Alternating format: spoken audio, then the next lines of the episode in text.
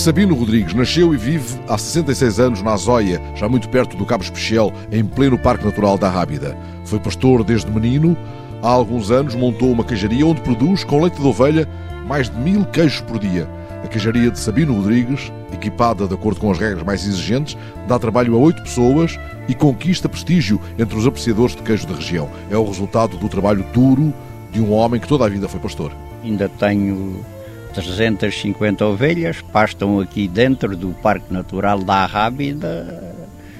Já, pronto, eu tenho 66 anos e o meu pai já tinha e está há mais de 60 anos que aqui pasto o gado, aqui no, na zona do Cabo Especial, era aqui render do Ramada Curto e agora sou render do dos herdeiros de Xavier Lima, que tem uma herdade aqui sobre a Igreja do Cabo, e eu pasto essas ovelhas aqui nesta zona. E é com o leite dessas ovelhas que faz este queijo tão apreciado? O pessoal tudo gava o queijo porque é uma pastagem que está no meio do mar. E no meio do mar? No meio do mar. E aqui onde temos aqui ao pé da queijaria, aqui para o Mar do Sul, que é o Mar de Sesimbra, está um quilómetro.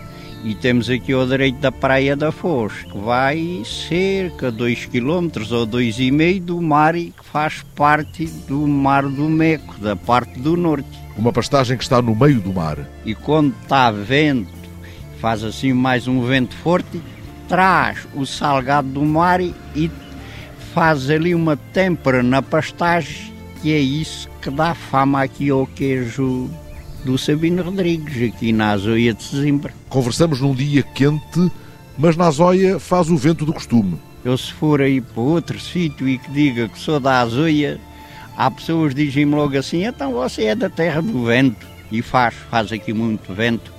Quando é à noite, ali sobre o Cabo Especiali, desde que o vento esteja aqui norte, aparece um frio, um frio, parece que quer comer a gente. E isto mesmo no verão? Quando ali meia hora antes do sol se pôr, aparece ali um frio, não é todos os dias, é quando a gente olha aqui para a Serra de Sintra, se vê lá névoa em cima da Serra de Sintra, tem que levar o, uma boa camisola para vestir, senão não pode andar lá. O homem cujas ovelhas pastam no meio do mar acerta-se com o tempo, percebendo os sinais de duas serras daqui do lado da Rábida, o sinal que eu tenho é a gente, estamos aqui na Azoia, a gente vira-se aqui a olhar para o leste ou olhar direito a Sesimbra.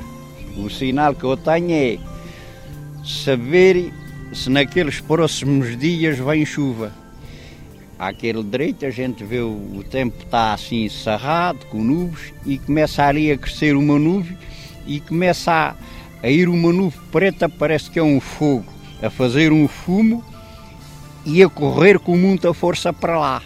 Quando a gente vê aquele fumo e a nuvem aqui desfazer e correr com muita força para lá, no outro dia ou mais um dia, está cá a chuva aqui do sudoeste com muita força. Aos 66 anos, Sabino Rodrigues já não se sujeita a pastorear ovelhas à chuva, anda com o trator pelos campos e orienta a queijaria, cuja produção se escoa com fama crescente. Já veio aqui franceses, vieram aqui bulgários, vieram dinamarqueses, vieram aqui já de uma série de países e apreciaram o queijo e quem diz estrangeiros, portugueses também, e acompanha bom um queijo amanteigado ou um queijo curado tipo à fatia, acompanha bem com vinho aqui da região, aqui da região de Setúbal, aqui muito ao pé da Serra da Rábida e apreciam muito esse vinho. É claro que um queijo de qualidade pede um vinho de qualidade.